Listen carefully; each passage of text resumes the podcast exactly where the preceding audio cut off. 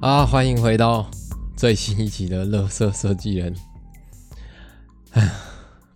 我是老朱，我是小眼睛，应该可以听得出来，我们现在是蛮沮丧的。对重录啦，重录啦，我们这是今天录第二次啊，因为那个原本换了新的器材，结果新的器材录出来有一些奇怪的声音。有一些状况没有办法排除，然后问了一些朋友，他们是说可能是。一就些是电脑应该软体是后端的问题啊问题啊，对啊，电脑文体的问题啊，所以 我又把我们的老朋友请出来了。原本那台小台的嗯，可以录两轨，可是我们一定要在旧爱依旧最 美 等一下， 你现在单身哦，而且你前任只有一个哦。啊，你现在想起来依旧最美吗？也不错啦。哦，真的假的？ 哎、还是有好的地方，不然怎么会在一哦起？你真的当我傻 逼哦！我以为我真的以为你是傻 逼，干林老师，呃，旧的有点复杂啦，还是单纯比较好。你是说新的有点复杂了？对啦，新的有点复杂，对不对？原本那一台我们刚录的那个哦，有其点实复杂旧的也不是不好，他只是说没有办法那么多鬼。对对对啊！但是我们这件事情要在那个我们可能一月要请那个新的人的时候，还好是发生在现在现在，真的把完人都请上来了，完了，然后那边闹，坏掉，人家直接不爽，要怎么跟人家交代？对，完全浪费大家的时间。我们两个时间是可以浪费，但是不能浪费来宾的时间。对啊，啊还好现在发现，反正我们会尽快把它排除掉啦。然后我们现在就是用旧机器在聊。然后原本刚第一集的哎、第一次录的开头是很欢乐的嘛，对 啊，哎，我现在欢乐不起来 太累。我们从哦我们是约七点嘛，哦，因为因为我们已经累积了一一个礼拜，因为我们上一集有说，就是我们一个礼拜没有没有去录了嘛，对啊然，后我们累积了一个礼拜的创作能量，我刚一次爆发，这样大概讲了，其实上一集讲的比较深，然后大概讲了大概两个小时，哎，接近两个小时，然后回去可能会再剪，但是那个完全不能用，因为它整整段都是杂音。哦就是一一些很奇怪的声音啊。对对对对对，好了，反正用用这台旧的路应该是不会有问题啊，不会吧不会吧？不会不会？吧？哦天哪！好了，今天那个回到设乐色设计人那个这一次啊，我们一样会介绍一个一个作品，然后哦这样感这是我们第一次这样做吗？就是把讲过的事情再讲一遍，好像就是没有啦，你介人绍设生中有很多都这样子啊 啊，。你现在 故事都嘛是讲了又讲，讲了又哦讲，到你六十岁的时候，你就会发现你的故事每个礼拜都在重复。哦，其实你只有发生一件事情，对，只是因为记忆力你变差了。见到每个人，每天都见的人，每天还是同一个故事，人然后那个人也不会嫌你烦，因为他忘记了，哦，对你说有点像老人痴呆的状态嘛？也不是老人痴呆，反正就是老年人就是这样，反正就是懵共懵然后天啊蒙啦哦共啦，嘿啦，我们蒙共你蒙天啦，嗯反正好啦，反正这一次我们要介绍的是那个威威严武啦，对，嗯，威严武吧他是一个嗯日本的建筑师嘛，对日本的建筑师哎、对，啊，然后这个日本建筑师为什么要介绍他？因为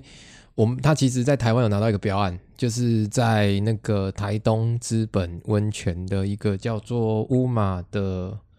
那个，乌马是什么？乌马是集团是不是？它算是一个集团啊，就乌马集团它的一个在台湾资本温泉、台东资本温泉办的一，就做的一个度假村，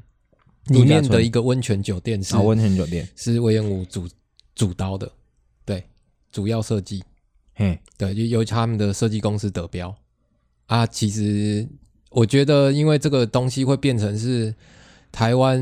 人未来可以去真的去玩、真的去接触到的东西，那我觉得可以先认识这个这个建筑师。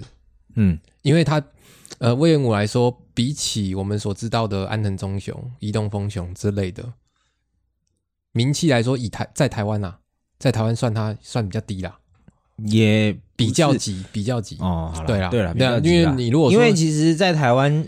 安藤忠雄已经盖了一个亚洲美术馆了嘛，对啊，对啊，对啊，对啊，哎、不一定，安他们不一定就是大部分的一般民众不一定知道安藤忠雄盖了什么，但是哦听到安藤忠雄名字，它就是一个品牌了嘛。那其实哦对啦啊魏延武的，我觉得他并没有，他们没有什么谁比较强谁比较弱的问题，嗯，对风就格不同啊，风格不同，而且其实它就是就就只是他们都是差不多等级的人，都还蛮厉害的。那他的作品其实，在台湾也有了，原本就有。对，原本在那个 那个捷运西湖站的那个有一个白石画廊，就是威严武主主要设计的。嗯可是他设计的这个不是建筑哦，他虽然是建筑师，可是他不是建，他不是设计这个建筑物，而是他是进去操作这个商业空间的，呃，算是室内设计。但是他把他的那个应该说他在这一个既有框架下做他的创作了。对对对嗯对对，那他是以一个建筑师的身份，然后来来做这件事情。那我们之前有提到过，就是你理解的东西越多，你你你所转化进来的质量就会密度就会越高。嗯？虽然我不知道过了几个礼拜之后，你是不是还要跟我 argue 羽绒跟棉花的问题 啊，算了啦，对，反正你不会懂的啦，但你爬山你就懂了。没有我，我有朋友跟我讲说，对我的棉花理论是对的，羽绒谁啊是错的啊。你谁谁你你知道是谁的不是话，不是，好，对不起，嘿，不应该纠结于这个，对，不要不要纠结于这个，反对对正对算了。你你不要算了搞得好像人家如果给我意见的，会之后你听起来如果有生气的状况，会没有没有没有没有没有没有，绝对没有生气。会有人赖我说，哎、我跟你讲啊，你不要跟小眼睛 说，怕被没寻有仇啦，没有，我只是好奇说到底哪里错，我就不懂。哦，好好好，算了算没了，这这个不重要。没有这个这个才是我们的宗旨，嗯，我们的我们的初衷，怎么出动？初衷就是我们两个想法不一样，哦，对一件事情做出不同评论，好，对，服务到各种不同状态的人，不同经历的人，嗯，这才是我们要表达的东西。 OK 所以我觉得这很赞。好，有人说你听不懂，很赞；也会有人跟你说我讲的太复杂，我觉得这也很赞。没有没有人跟我 讲，哦，你没有朋友。 对，我没有 朋友。然后，然后魏魏元武他他其实就是主要他的风格来说，嘿他其实是以一个自然生态为主的一个呃建筑师。对，如果你去研究他的作品，或是看他的作品，上网搜寻他，其实都会看到他的作品其实不讲求那些，其实主要都不会是那种阿西钢骨结构。应该说，我是觉得说，它是它主要的特色是说，它不彰显那个建筑的存在感哦。哦，对，他不会去定义说，呃，他不会去让它变成一个空间的阻隔，嗯跟我们之前有讨论到的，可能又是不同的走向。嗯它不会有一个标准答案，可是它的这个手法切入点就是说，它呃尽可能的会让他的作品融入了那个地景，对，对，然后让它的让它的材质上都会去主要去使用，哎，像是它比较常用的就是竹子、木材或者是玻璃这种、呃比较软性的，对自然产物，然后是一个非界定空间的，然后去借由它们本身的结构性去营造出整个建建筑。然后，因为它其实它前阵子也就是，呃，也不是前阵子几几年前啊，它有得标那个那个二零二零金奥的那个新东京运动场馆，就是进那个东京奥运的主场馆，是它得标的。嗯那因为它在这么大的场馆底下，它其实还是用用木木做结构，因为那个就是他想要做的事情。嘿，对他他的他的逻辑跟想法会让他就是还是用这种自然景物，不管是多大多小的建筑，它超越了那个格局，他还是在这么在使用这么大的格局的时候，他还是希望利用自然就是它有它材自己料的坚持。对自然材料它的结构去完成这个作品，所以他是一个个人风格蛮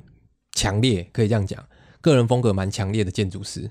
基本上，如果你对他有一定的了解，甚至你在去日本或者是在台湾，你看到某些建筑的时候，或者是某些呃设计的时候，你会有一种觉得哦，这就是威廉谷的东西，就是这么强烈。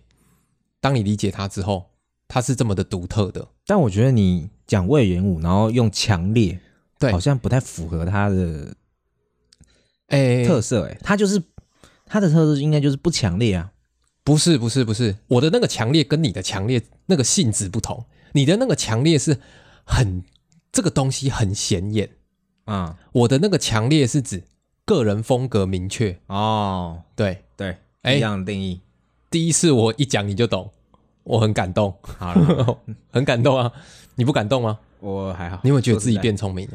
嗯，有。有，这个当然要哎讲有赞赞啊赞，这有，个当当然要然讲当然有啊，对 废话当然有，不对， 这样承认就代表说承认自己自己很笨 对，但是你又不能说没有， 啊，算了啦，这就是完美的陷阱，对，对，就是一定要跳。这就是说话的艺术。 就哪一天我也希望你有一个陷阱可以让我，哎，不跳也不行，这样我会更感动。就偶尔有啦。我含着泪，我我也会啊有了跳下去。好，好，你我期待啦，哦。 OK，OK 然后，然后，所以，嗯、其实因为当代我们现在所看到的这些建筑物啊，它本身呢都会有一个强烈的区域性阻隔，这个包含到就是说，呃。以个人空间或是建筑物来说，它就是像我们前几集有提到的是说，它是提供人类一个遮风避雨的地方。对，那当然他，他是希望说，人跟自然之间并不是需要需要特别绝对的去做阻隔对，它是需要融入的。嗯呃，不只是我们人可以去碰触到自然，而是它在这个自然当中，它并不突兀。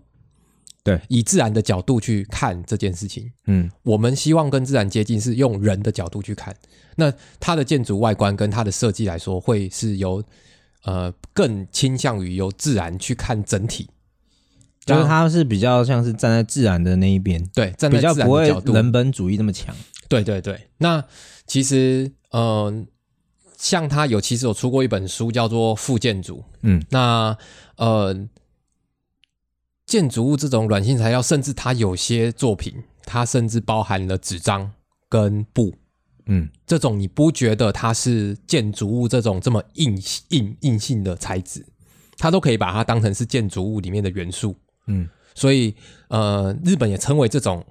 这种建筑物叫做弱建筑，也就是它的它的强硬度没有这么的，它的强度没那没那么高。强度不是指结构强度吧？对对，不是指结结构应该强说度，它是它那个本身材质的特性带给人的感觉，还有它对环境的冲击比较小，对它的它的嗯，对，就是可就是分解性啊，我觉因为得它这个它可以又概括很多。对它又更原始了，对，因为混凝土其实现在是没有办法分解，基本上没有。对对它就是你把它从砂石变成混凝土之后，它其实就不知道未来怎么怎么处理了。啊对，当然它还有一些呃环保方面可以去做，可是它其实算是降级，对就是把这个材料再降一级。可是其实魏延武的材料里面，它还是它有经过化学作用了啊，但是魏延武用的就是几乎就是几乎就是原本的用木头的榫接啊，或者是竹子本对身对对交叉结构性这种东西去做，嗯，我就觉得。嗯，它它这个它每一个当每一个几乎都这样做，就是它在功法上，然后在观念上，对在理念上都有实现到他的想法。对，那在在这个我们这次讲到的这个白石一郎里面，其实一郎这个东西在大部分的室内设计操作上，都会希望它尽量的干净，因为它不是主角。就是通常会以画布，他们会就是觉得就是空间营造就像一个画布，他等待进来展览的作品在上面做一个挥洒这样子。对，类似那种感觉，嘿，对。可是它就是一个白色，就是大部分我们看到一郎啊，就是台北市，如果平常有在逛街，如果你有经过一郎那种文青的小巷弄里面啊，不是都会有一些一郎嘛？那些一郎通常都会是正面是呃百分之八成，我我觉得有百分之八成，都是玻璃 的，百分之八成，百分之八十啊，百分之八成是什么什么数学概念？反正正面是玻璃，里面都是白的。你要笑就笑啊，对啊，没有没有， 为什么要憋笑？憋笑更鸡掰，好不好？ 击败你啊！不是、啊，你要笑你就笑啊，我可以让你攻击啊 不。是不是，没有没有没有，我只是好刚好那时 time timing 抓没有准这样子，哦，好，哦，你你想笑，但是你觉得过了 timing 你就不想笑了，没有就觉得啊算 了，算了啦，不可以不可以放你一马。请哇。 好啊，哎好好啊，好啊， OK，OK 好啊，好啊，要这样啊，呃两两个礼拜 好拉回没来录，拉要这样啊回，来啊，赶快拉回 来，没关系啊，我不现要在火力全开攻击。性那么来，你等一下就不要讲错 话，强好，OK，你等一下最好注意你发言。好好好，反正呢，大部分的伊朗都会选择那个白色的的的内，就是整整体做白色的。原因其实是因为，呃，在我觉得这可以分两部分来说，嗯一部分是艺术品这种东西本来就不太需要呃其他东西的衬托，因为应该说它本身就是主角吧。对你不确定说，呃，你不能确定说你每一次展览的东西它是不是同一个调性的。如果你在你的空间里面做特殊风格的调性，你可能就只能展出特殊风格的东西，嗯，它会非常适合，会加分，没错。但空是间使用的广泛度就会被缩减。对，就会被缩减。那它被缩减的情况下，就变成它没有办法，没有办法在就是它的它的就是那叫做呃商业性的扩度，它没有办法吸引到更多人来展览，或是更多人来看展。嗯，对，那再来第二个，其实就是因为台湾的艺兰艺廊， 结果我先讲错 话，不对，我觉得这样不公平，因为大部分时间都是我在讲话，这样子你很少犯错的机会啊。没关系啊，没关系，我会不要在意这个啦，这个跟雨虹跟那个差不不多一行样。我要 赢，做任何事情我都想赢。好啦，然后，嗯嗯，等一下有一部分就你来讲，好，不然好你来问嘛。好好，OK OK OK。什么我来问，你是我来宾是不是？你也是主持人呢、欸什么叫我来问？好像是那个责任都在我身上，是三小啊。 每天就只会笑，除了笑你还会干嘛？ 我就是来笑的。其实就是，反正第二个就是说，因为台湾的艺廊其实很难生存，大部分做艺术的人其实基本上艺术不能当饭吃这件事情，应该说不能不能说完全不行，而是大部分的人没有办法当饭吃。它是个场比较小啦，它以台湾的市场来说比较小，嗯，那所以大家就会比较倾向于说做简单的室内装修就好，他甚至不需要特别请设计师去设计，嗯，因为他明确的知道他的钱不是要花在这边，他钱是要花在营运上。对因为他有可能少卖几个作品，他下个月就房租就撑不过去了。哦，对，对，但是我觉得这也会，这这也其实包含的内容很多。那我觉得其实它有包含到一点，我刚讲那一段超长，我说上一次录的时候，就是刚上一次录的时候，我讲那你一现在段想要超剪短了，是不是？我没有想要剪短，我跟你讲，我从头到尾我再讲一次好， ，OK，好不好？我我看你就这么爱讲，好吧？什么？你就是自己爱讲嘛，不要说我都不你讲话。你要在这时候挑衅我吗？你要在这时候挑衅我吗？ 你确定？ 我等一下毛起来讲，你等一下不用回家哦。 不要啦？时间长度是由我在拿捏的。 我跟你说，艺术这件事情为什么大家都需要有？原因是因为它其实，呃，因为我其实我不知道，原本我其实没有去特别研究艺术到底是什么，因为对其实我们就是念这个科系的，就怎么定义艺术这件事情？我们其实没有去，就是特别去思考艺术这件事情。所以我，我其实要讲这一集之前，我去查了一下到底什么是艺术，我去 Google 了一下，嗯，我觉得他讲的很精辟，精辟，精辟就是很到点，就是有有你认同他就对了。对我认同。 ，OK，好，反正他就是说，凡是有审美的价值的活动，或者是这个活动的产物，然后能够表现出创作者的思想跟情感，然后并且给予接触者产生共感、共同感觉，这个东西就是艺术。所以它其实是一个连接的、连接的一个转接点。应该说，我觉得这个这你你讲这几点呢、啊，最后一个共感是最难达到的，因为共感的是取决于观者的想法跟经验嘛。对啊，所以一件艺术品成不成，跟你观赏的人也是有很大的关系。对啊，所以其实不是，其实艺术是存在于看的人的身上跟做的人的身上，嗯，因为做的人的身上，他一定是因为经历了某件事情，所以他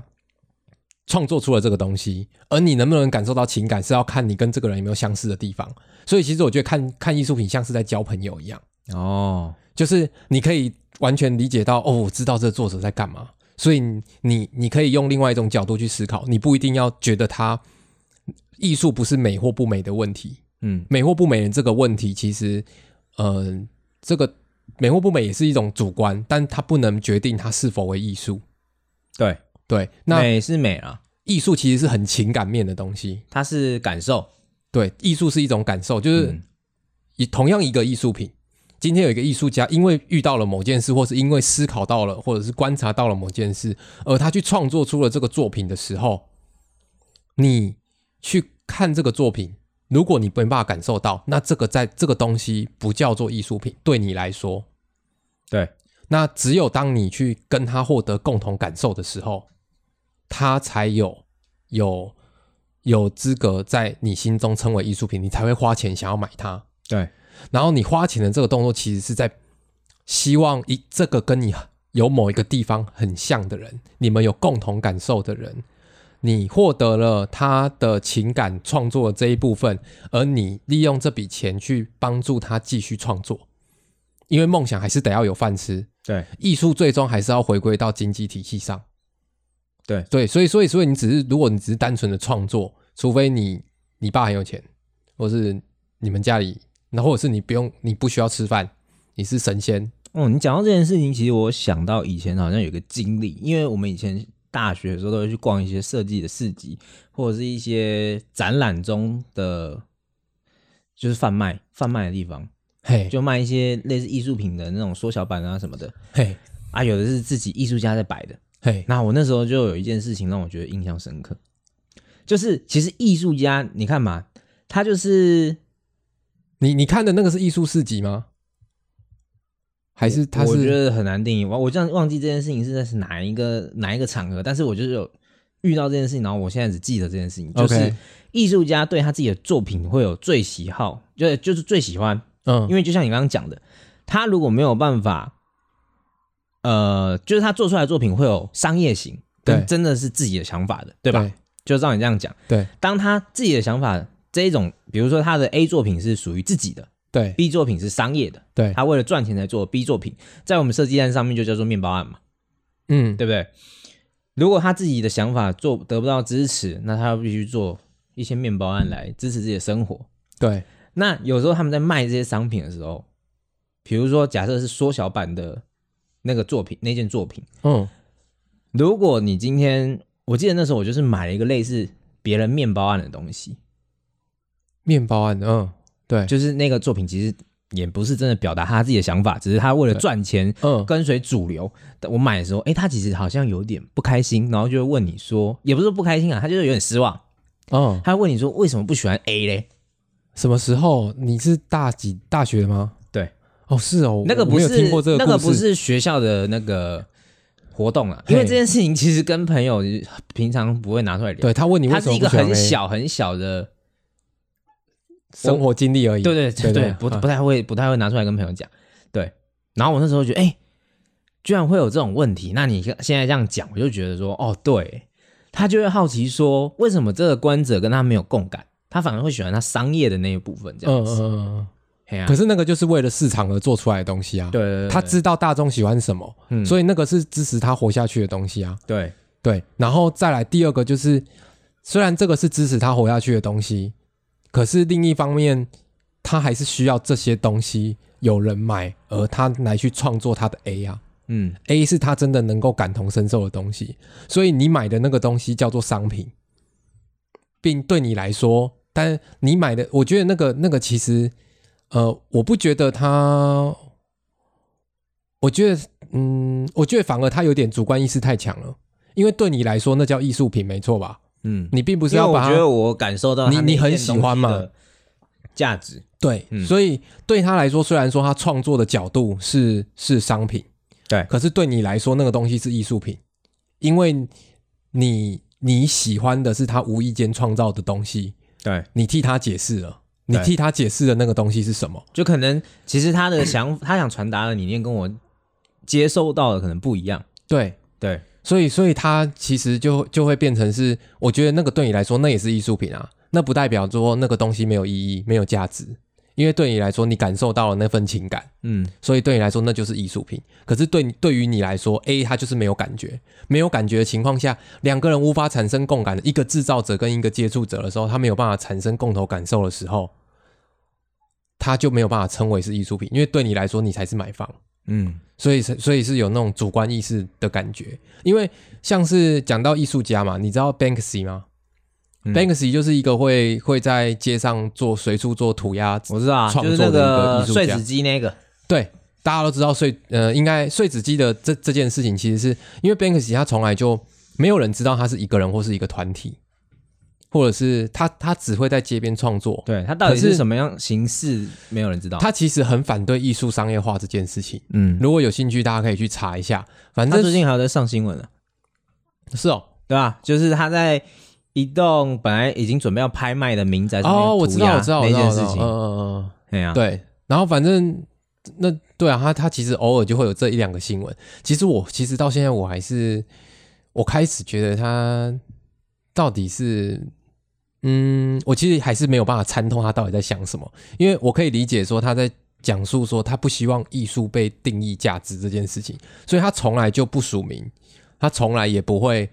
去贩卖他的艺术作品。嘿那在有一次呃拍卖会的时候，他好像不知道是从哪边去，他自己去试出了一个一一幅已经裱框了的他的画，他的画作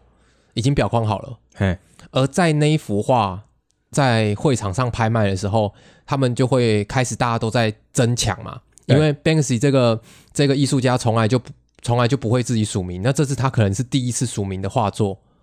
那大家就会想要买。就有历史上的意义啊。就是很想要买，因为你就嘿嘿感觉它会涨啊，你要么觉得它会涨，要么你很喜欢它嘛。对，那是一种商业价值或者是艺术品嘛，嗯，看你怎么定义。那可是，在他敲三次定锤的时候，确定拍卖出去的时候，Banksy 在远端遥控的时候，把其实他的那个画框里面内建了一个碎纸机，对，然后那个画作就在所有人面前绞成碎纸，但是却卡住了。嗯，因为卡纸，所以变成对，嗯一半。他他只他只缴税了一半。对，结果我当下看到那个新闻，我心里想说，干这个发财了。 为什么？我觉得在他制作这个碎纸机，原本他是想要，他原本他是想要把这件事情，就是他想，我知道他他想要制造一这个个事件，但是这个事件又演演变成另外的事件。这类似是行为艺术，嗯，就我做一件事情留在大家的记忆里面，那它是一个艺术创作。然后他做这件行为艺术，就是他想要让众人在，就是在这些所有全世界媒体的眼前，把他的画作搅烂，告诉大家说，艺术其实艺艺术其实不能用价值定义，嗯，就是他他的初衷是这样子嘛，可是却卡住了。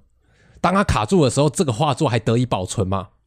可是他却是一个同时，他现在变这个状态变成那一组画是同时有行为艺术，同时有共同记忆，同时又有这个画作本身还保留着画框的一个状态。嗯，那这个东西绝对是翻倍啊，因为你不管拿到哪里去，它它基本上嗯就它变得更有意义了。它基本上复制不来不出来第二次，嗯，没有办法复制全世界独一无二的一个艺术品。对对，那那像这样子的情况下，你你如果你有看到新闻，你就会知道说这个作品是非常有价值的，嗯，因为你跟它有共感。对这个共感是来自于你曾经看过这个新闻，你甚至连他是谁你不知道没关系，你看过这个新闻，你知道他是，他就有价值。哎，就跟就像是之前我我们去法国的时候，很多人在排队，很多人在排队看那个蒙娜丽莎，哦，你说那 个正品吗？真的哦，对正品，真正的就是正就是那一幅蒙娜丽莎。嗯，可是呃，达文西画了这个蒙娜丽莎，它其实我觉得不是不值得看，而是它要排大概两三个小时。在你心中的价值没有那两三个小时，是吗？我会觉得，因为我在排队的路上，我一样看到很多其他的作品，嗯，是真的很棒的，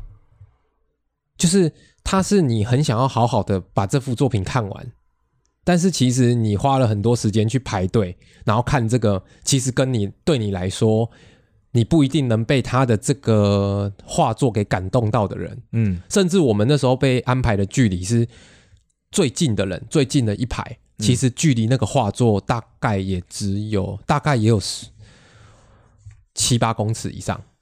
哦，这么远啊，很远，而且是有有用那个防护的玻璃画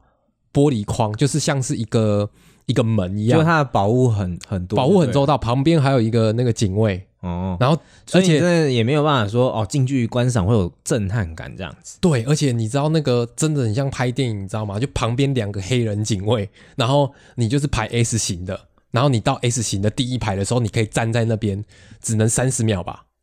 然后三十秒一到，然后黑人就 move on move on，然后就叫大家赶快往前冲这样。哦，然后其后面的人要看这样，我就我靠，这是到底是在冲他小？我排了两个小时，然后只能看三十秒，对，而且你其实三十秒你是感受不到那个情 而感且的，很远。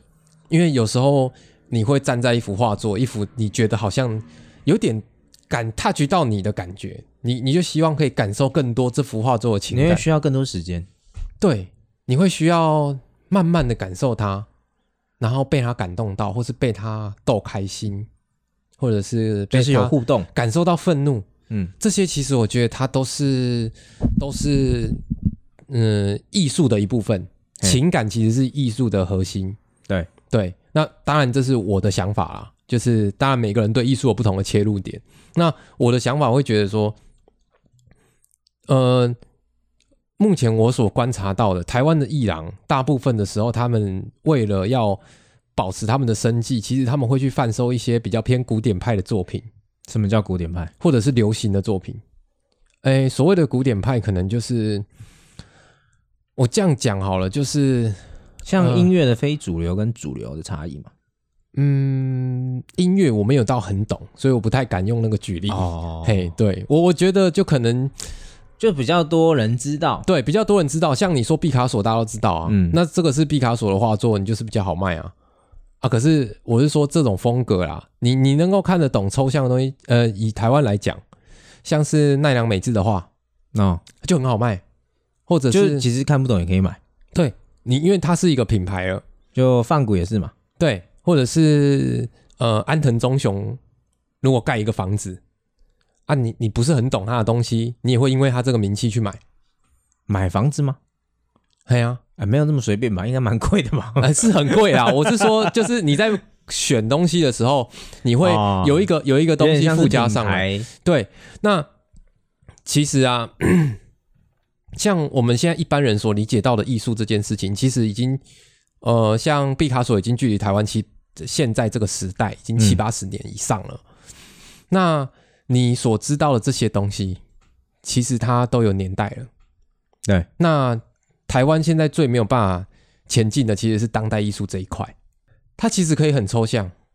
台台湾之前有举办过一个台北当代当代艺术博览会，嗯，台北当代艺术博览会。那这件事情其实是你你，我记得两三年前我好像去过一次，明年在台北也会在台北南港展览馆也会有。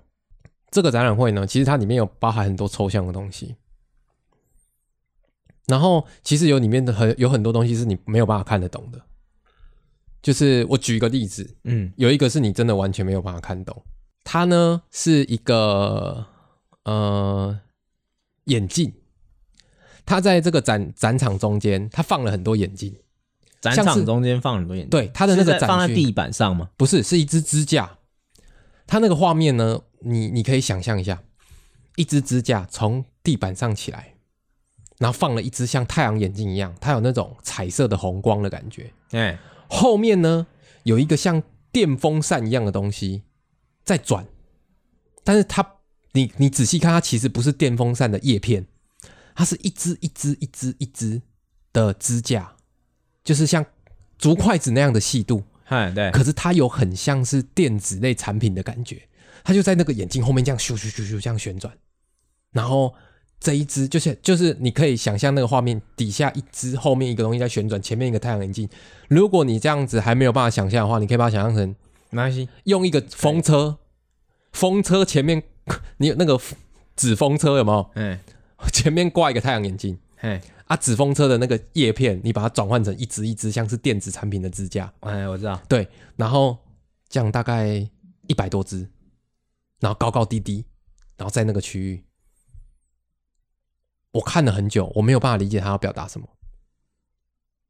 所以那个东西对我来说就不是艺术品。所谓当代艺术，讲求的一件事情，其实是诚实，诚实，你诚实的意思是说不诚实咯？不是？我不是说他不诚不诚实啊，我不是要批判他什么，那那为什么要跟为什么会扯到诚实？要我说了诚实，就是说当代艺术的最重要核心是诚实，嘿，就是我们活在这个现实社会里面，其实诚实的人，呃，真实表达自己的人很少，因为大家都会有一种防卫心态。嗯，所以，呃，当代艺术你要去了解，其实就是为什么为什么我说你你，我觉得你可以从艺术的切入角度是，你可以像是认识各种不同的人，因为在做这些艺术的人，他们都是很诚实的表达自己的想法。你去当代艺术博览会上面看的时候，你就可以明白为什么他们都很诚实，因为有些东西你看不懂，他们只是想做什么就做什么，而不是为了商业。如果今天今天他做了一他件们只是展现自己啊。对他们只是展现自己。如果今天他做了一一个东西，全世界百分之九十的人看得懂，那你可能会觉得说，他要么是天才，要么就是他很有商业头脑，他知道大家要的是什么。嗯，也许是他刚好做到那个点上，或者是他因为大家都看得懂，代表是什么？就是有商业利益嘛。如果你看得懂，你就会有想要购买它的欲望；对，你看不懂就不会有。因为这样你才有办法知道它的价值嘛。对，嗯所以当代博览会为什么好好玩，是因为很多东西你看不懂。嗯如果你想要尝试去了解，你你就必须要替他脑补，就像是你当时买那个产品的时候，虽然他做的是一个商业产品，可是你替他脑补了这些东西，这些东西这个东西对你来说是艺术品一样。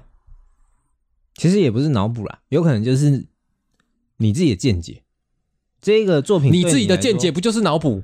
哦，是这样子用吗？呃但我哎，觉得对，脑讲补好像讲有直白一点就是脑补啊，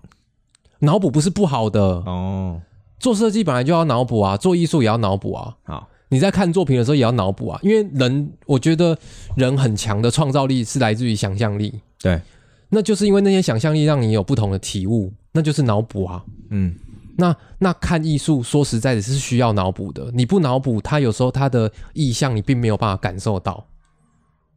对。对，如果你很理性的话，你反而会什么都看不懂，对，反而你你就是去那里，你就只是浪费时间而已。感受不到东西。对你你你太理性了，你你就是觉得 A 是 A，B 是 B。如果你想要理解艺术，你就必须要更感性一点。你要心中有爱，对，像你其实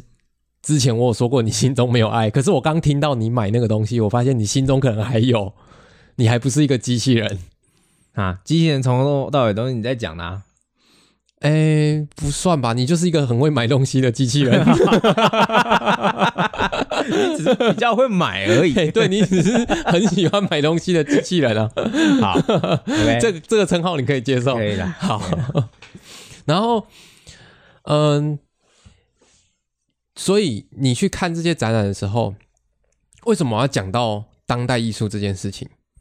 就是因为，呃，你你去看这些看这些不同创作者的人的时候，你去逛一逛，也许会有某一个东西会你会受到感动，你跟他频率对了。那当这个频率对的时候，你就可以去改变你的行为，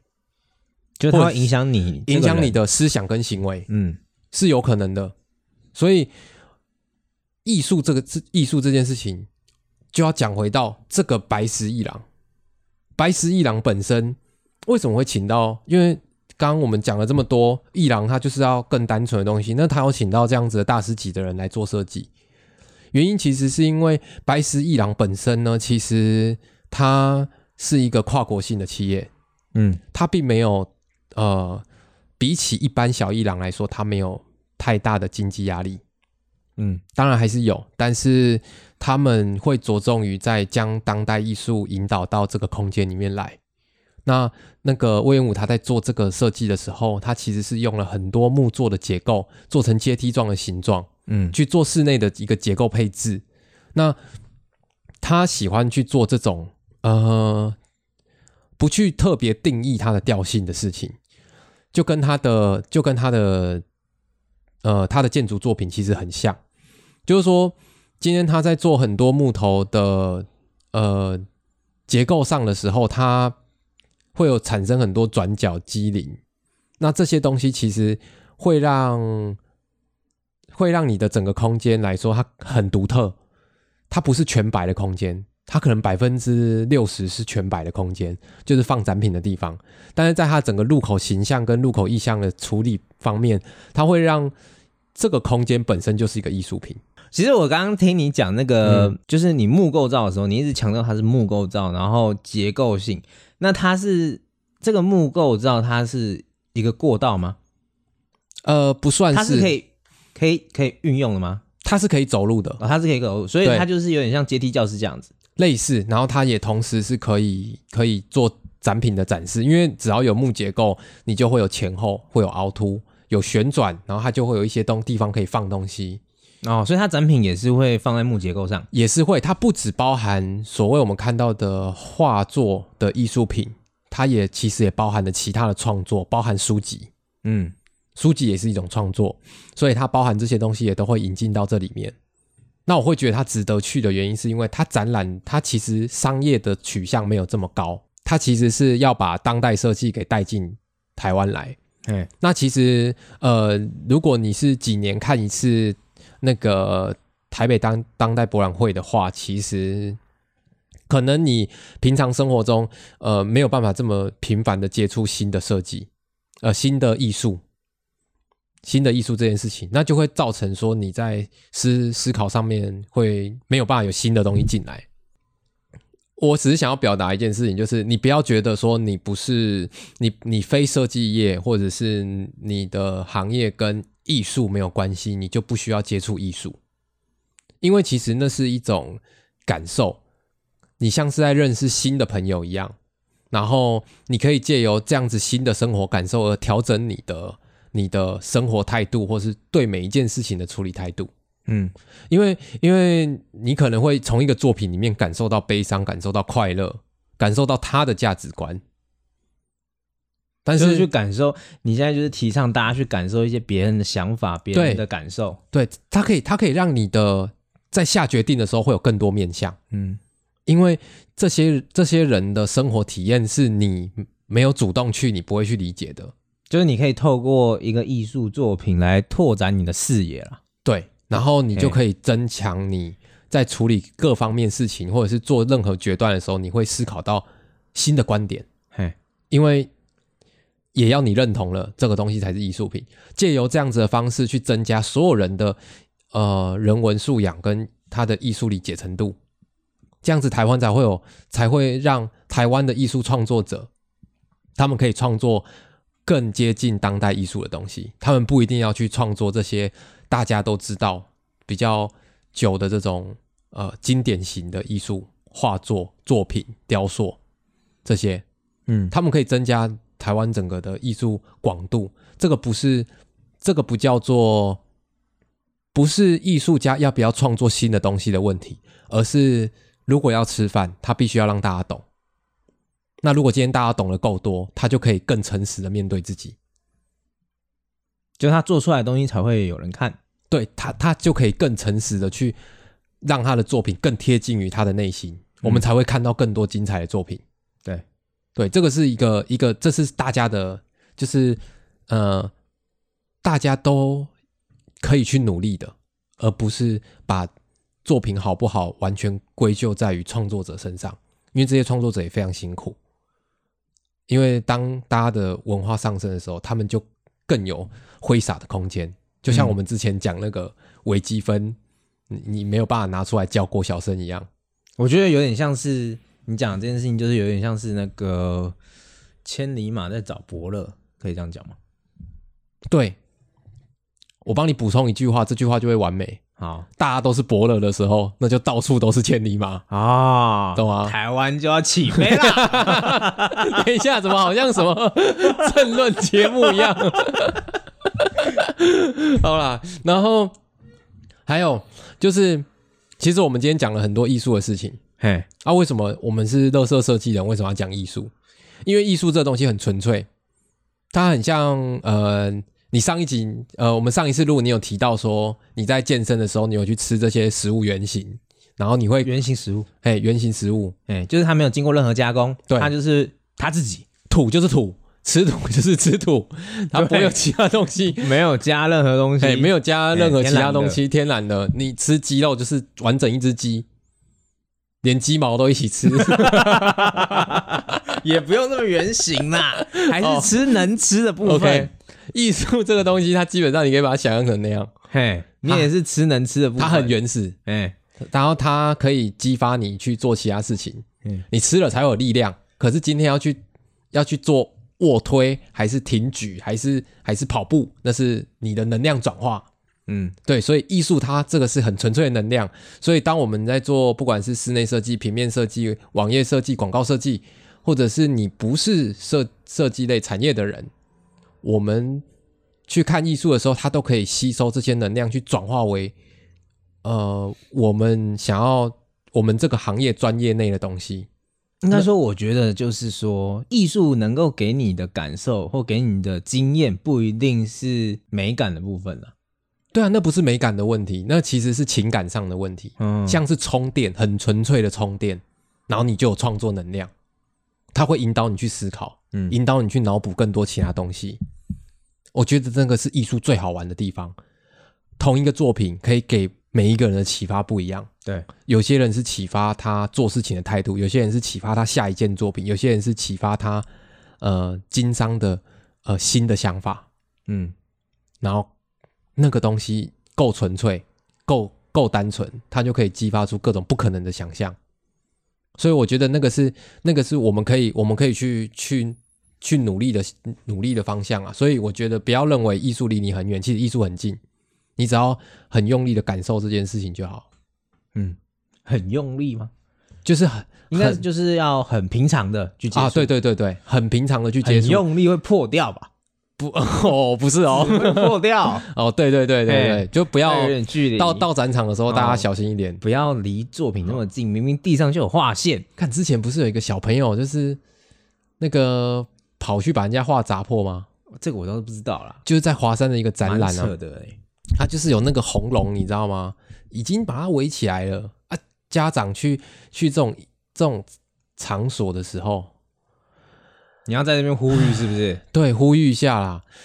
小朋友小拉孩着在啦，家里管，哦不不不不不不出不去要啦，牵绳。嘿，哎，牵手 啦，手要牵着啦，不要牵绳好好啦。哎， ，OK 现在有些是牵绳就挂在腰带上的，没有，他就是有一个，就是会有个戒指，比如说哦，就是一个娃娃，然后哼小孩子就会抓着娃娃，然后父母就抓着娃娃，或者是一个背包这样子。哦哦哦，没有啦，我是说我有看过有家长，就是他有那种背小孩的，哎，小孩是背一个背包，对，背包上面有一条线，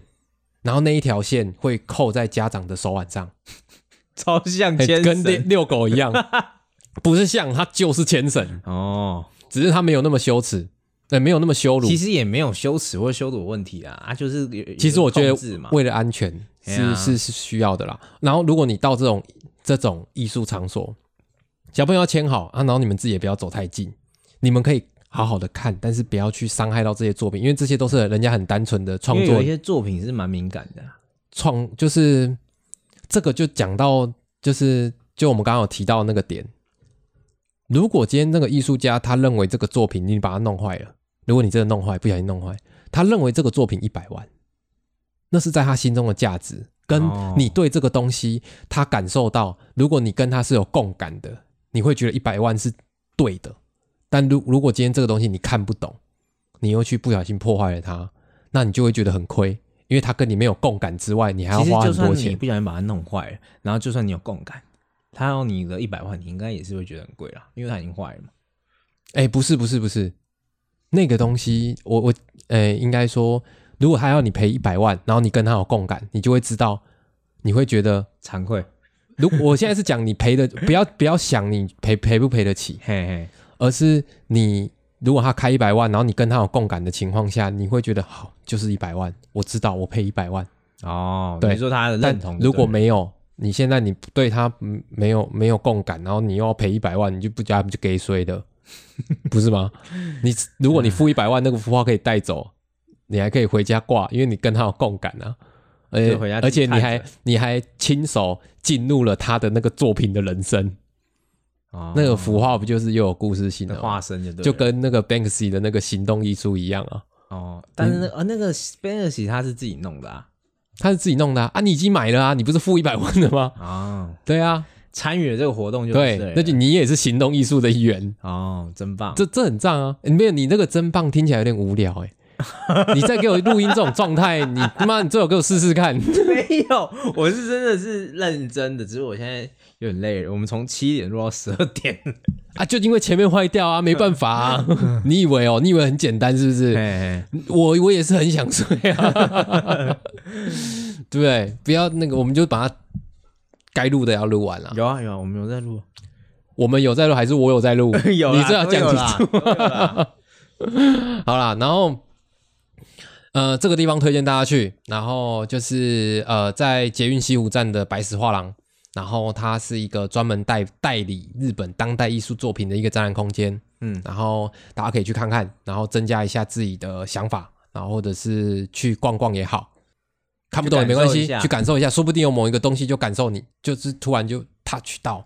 你，你就进入到他的那个世界了，对，增啊有加去看就有机会啦，没去看对绝对是没有机会啦。对啊，没去看讲你再的多人都生说不定就就此改变。少一个机会，对你的人生少一个机会，，对，